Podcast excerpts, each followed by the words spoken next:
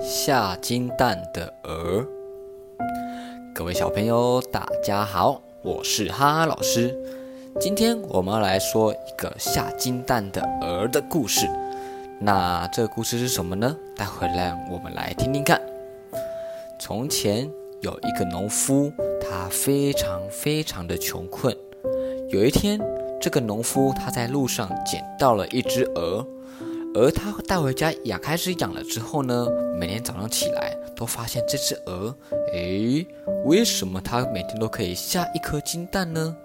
于是他马上带了这颗金蛋到镇子里面把它卖掉，得到了很多的钱，所以他就不费吹灰之力就得到了很多很多的钱。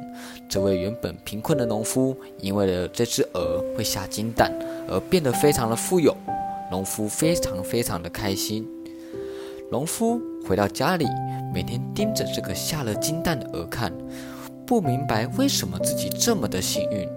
从那天起，鹅它每天都会下一颗金蛋。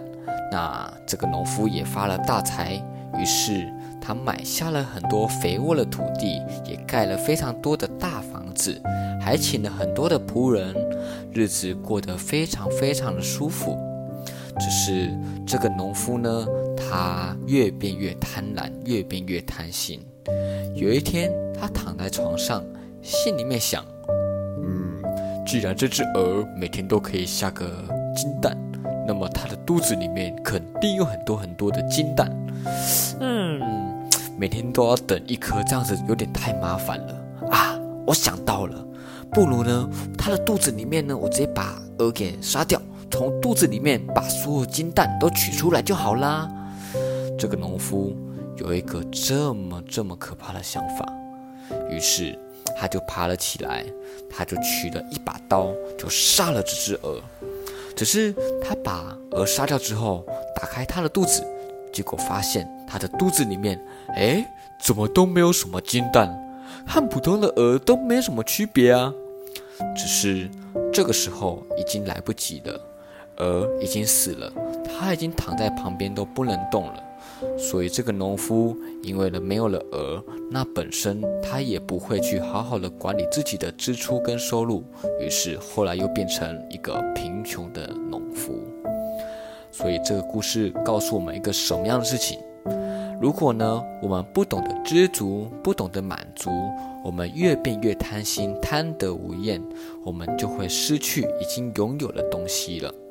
小朋友，平常在生活中，我们会是个贪心的小朋友吗？今天哈哈老师遇到了一个小朋友，那他会因为常常跟哈哈老师玩积木，那只是呢，这个积木它有一个圆形的一个零件，只是呢，他想要很多这个圆形的零件，于是怎么样，他就从朋友。从同学那边拿过来，从箱子那边拿了拿过来，结果收集了很多圆形的这个金黄色的零件。他说这个是一个金币，是他的宝物。只是呢，他全部拿过来之后，大家都开始抗议了。哎，为什么你要拿走所有这些金色的轮子呢？嗯，这个小朋友他就还是不愿意跟大家分享。那因为他都不跟大家分享。